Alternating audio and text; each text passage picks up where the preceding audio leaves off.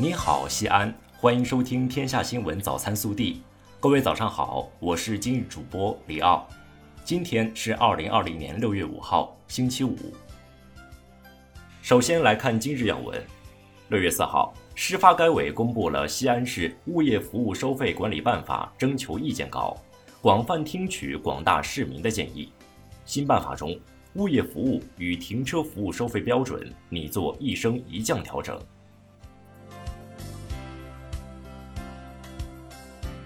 本地新闻：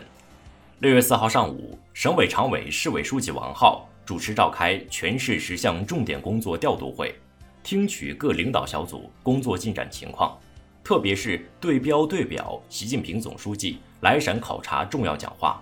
充实完善提升十项重点工作情况汇报，研究部署下阶段工作。六月四号，市长李明远在鄠邑区检查三下工作，要求相关部门全力组织好三下生产工作，确保夏粮颗粒归仓，为秋粮丰收打好基础。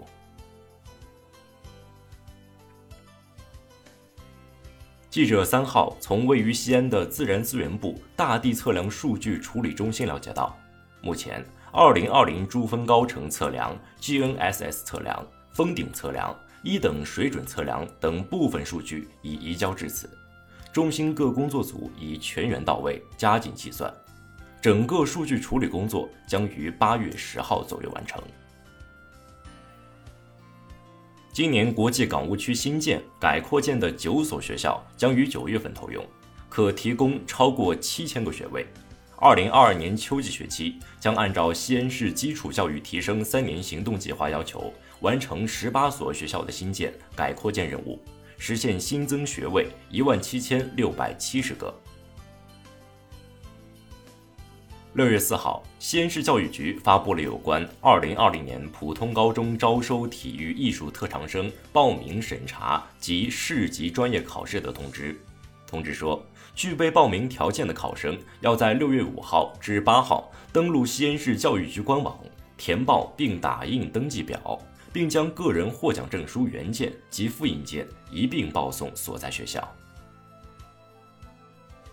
六月三号。由西安市人社局、高新区管委会共同举办的二零二零年西安创业创新大赛暨第四届中国创意创业创新大赛西安地区选拔赛，在高新区创业咖啡街区正式启动，大赛报名端口同步开启。记者昨日从西安秦华天然气公司获悉。因新冠肺炎疫情期间暂停的每两年一次的免费入户安全检查，将于六月八号全面重启。届时，入户安检员将在严格做好各项防疫措施的基础上，对计划安检的小区实施户内安全检查。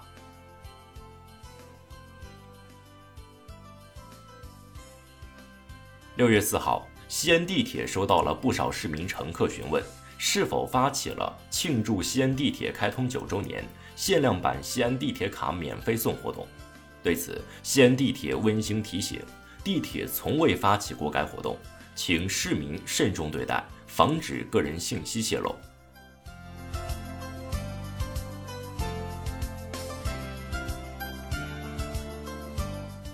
国内新闻，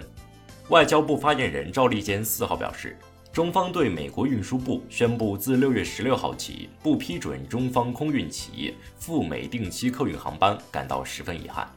中国民航局同美国运输部一直就两国航班安排保持着密切沟通，希望美方不要为双方解决问题制造障碍。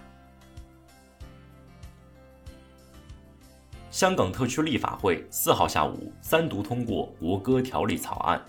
国歌条例将于六月十二号正式刊宪实施。四号，教育部网站刊发常态化防控新冠肺炎疫情前提下学校文明卫生、绿色健康生活方式倡导。倡导指出，要有良好卫生习惯，正确采用七步洗手法，不共用毛巾和洗漱用具，提倡分餐制。不能分餐时使用公勺公筷，在校用餐尽量自备餐具。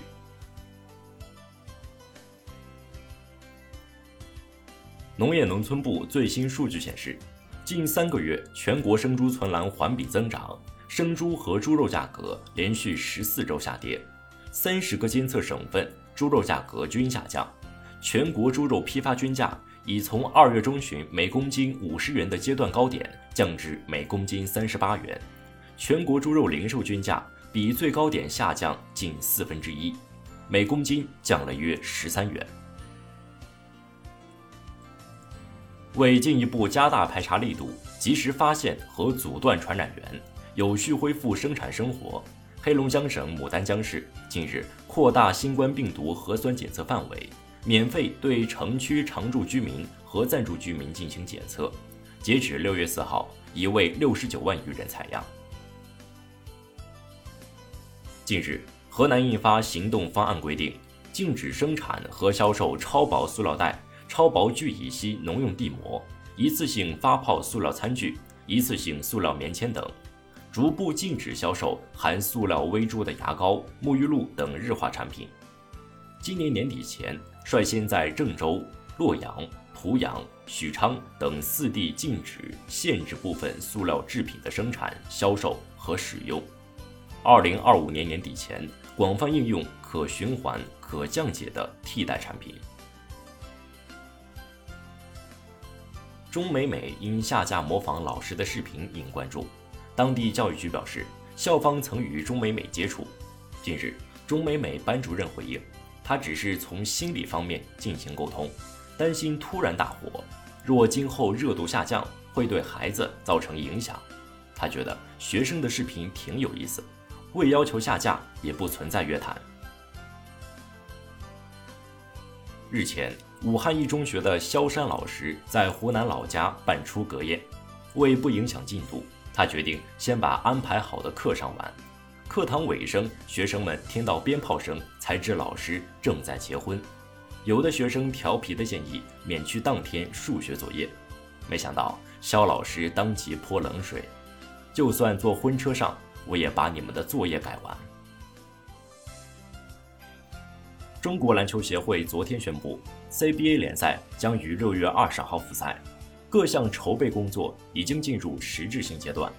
比赛将会以赛会制方式，分别在山东青岛和广东东莞两个赛区展开。复赛期间，CBA 联赛将严格按照相关预案，要求所有参赛球队和工作人员遵守国家和当地疫情防控要求，确保赛事安全有序进行。